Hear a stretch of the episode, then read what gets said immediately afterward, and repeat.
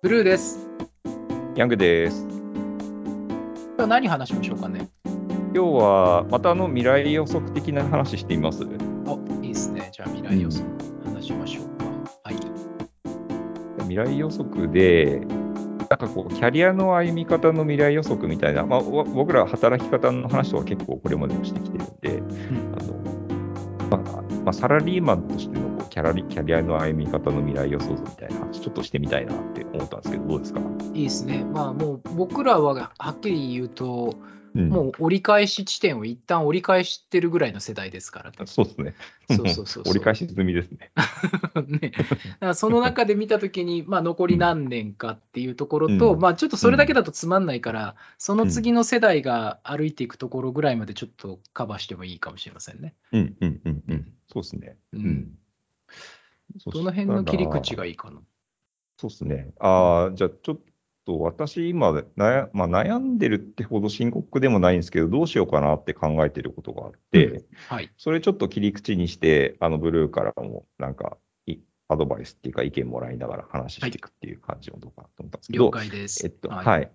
これはですね、えっと、まあ、今後のキャリアを、えー専業で歩んでいくか、こうパラレルで歩んでいくかみたいな話なんですよ。でなるほど。ええ何まあ、専業っていうのは、まあ、あのスナップショットで見ると、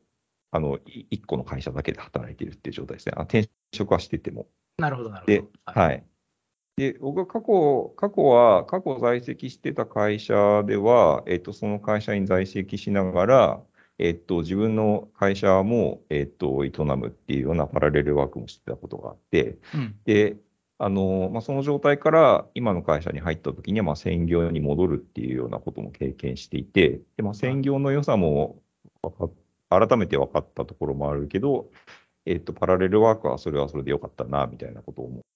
て、で、まあ、なんかそれも二元論で話すのもどうかなとも思いつつ、なんか今後どうしようかなってなんとなく思ってるっていうぐらいのあの切りなるほ口なんですけどね。ど。うんまあ、そういう意味では僕はやっぱり専業でしかやったことないっていうのと、その例えば課外活動みたいな感じで、あのうんうん。他の仕事じゃないところで、例えば NPO みたいな話とか、ちょっとしはた別のところをお手伝いするとかってのはやったことあるんですけど、そのうんキャリアの中で自分の100ある時間を例えば8人に分けて働くとかっていうのはやったことないので、うん。それはちょっと聞いてみたいんですけど、そのうん。やられてた時っていうのは、うん。どうどういうふうに自分をこうマネージするっていうか、自分の中で今の時間はこっち、あうん今の時間はあっちみたいにはど、どういう感じで管理するんですかね？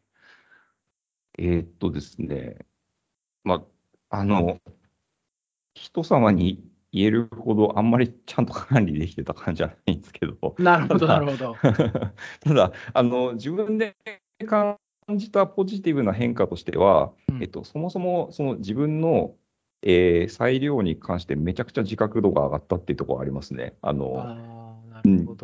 要は自分の時間をどう使うのかっていうこととか、うんえっと、その上で今日はどこで働くのがいいのかとか、えっと、たまたま今日会ったこの人とのご縁とか、この人との関わりを今後どう生かそうかとか、うんなんかそういうことに関してすごく自覚的に考えるようになったっていう変化はあったんですよ。でなる、ほど。逆にその一社、スナップショットで見ると一社だけで働いてた時って、うん。あの、まあ、一社の中の、えー、と立てられてる、ま要はそのその日のスケジューラー通り、まあ、時間をこなしていけば、うん。まあ、その日の仕事が終わるっていうような世界なんで、あんまりなんかこう、この時間をこれに使って本当にいいんだっけっていうことにそこまで自覚的じゃなかったなって今思えば思ってですね。ほううん、なんでそういう、なるほどね。今日のはい私ですね。もう全くこう与えられたスケジュール通りに、あの、一日が過ぎていき、あ、ようやくブルーヤングの録音だっていうので、こ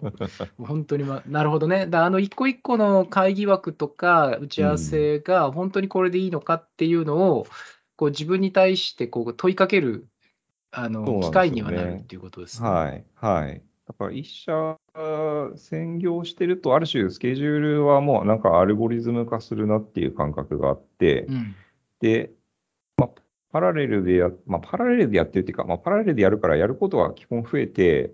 あの、なんていうか、良くも悪くもオーバーフローしてるんですよね、基本的に。だからそうですね。わかりますね。えーなるほど、うんなるほど。なのでこう、自分の限られたリソースをどどこでどう使うのは最大限の,、うんあの状態になるのかっていうのを常に考えるようになったみたいな感じなんですけどね。なるほど、はそうですね。だから100っていう時間をどうマネージするかっていうよりは、もう前提として溢れちゃったものの中で、どう優先順位をつけるかっていうところに意識のうん、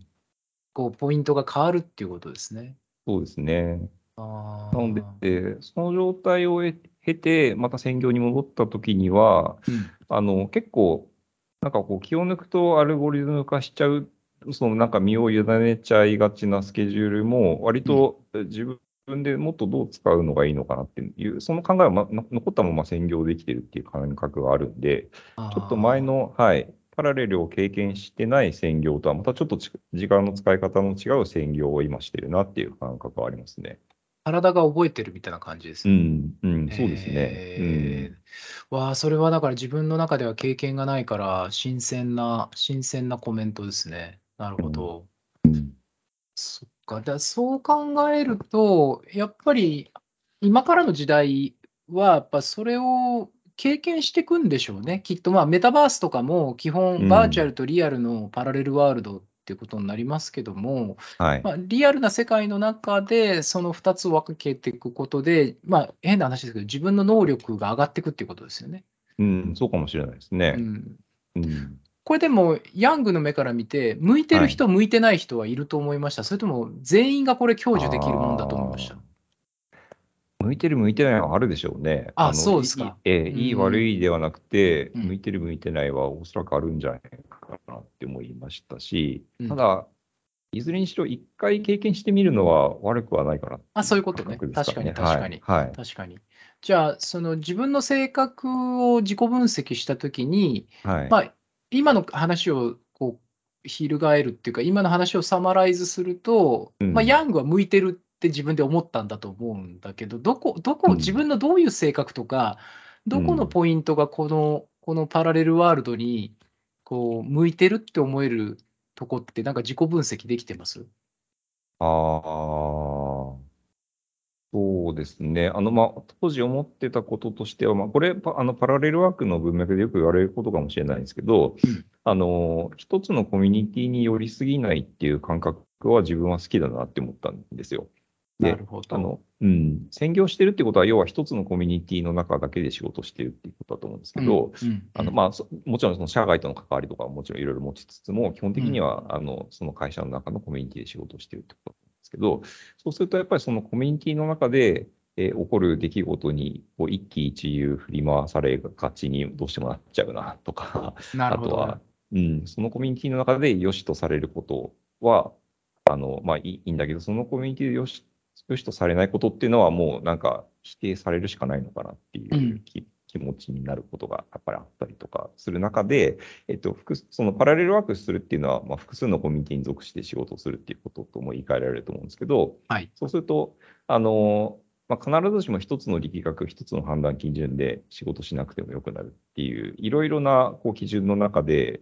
いろいろな普通の中で、当たり前の中で仕事ができるっていう感じは、まあ、自分は好きだなって思いましたね。ポジティブな意味で逃げ道がある感じなんですかね。うんそうですね。必ずしも一つのルールとか一つの判断基準に固執しなくてもいいし、振り回されなくてもいいっていう感覚は、まあ、自分は好きだなって思いましたけど、逆にそういうものにどっぷり使って仕事する方がうん気楽だなっていう思う方も、もちろんこれもいい悪いではなくているんだろうなって想像すると、まあ、向き不向きがあるのかなっていう感覚ですかね。まあ、そういう意味で、まあ、なるほどね。で、そういう意味でいくと、やっぱりその、ほら、大谷翔平とかが今、うん一つのスポーツの中ですけど、二つのことを、今今までほぼほぼタブーみたいなことができるようになったじゃないですか。確かに。で、過去多分あれってあんまり認められてないやり方だったと思いますし、うん。仮に例えば NFL の選手が、まあ、マイケル・ジョーダンとかそうだったかもしれませんけど、うん。あの NFL の選手が NBA に出るとか、NBA の選手が NFL に出るっていうのも、やっぱり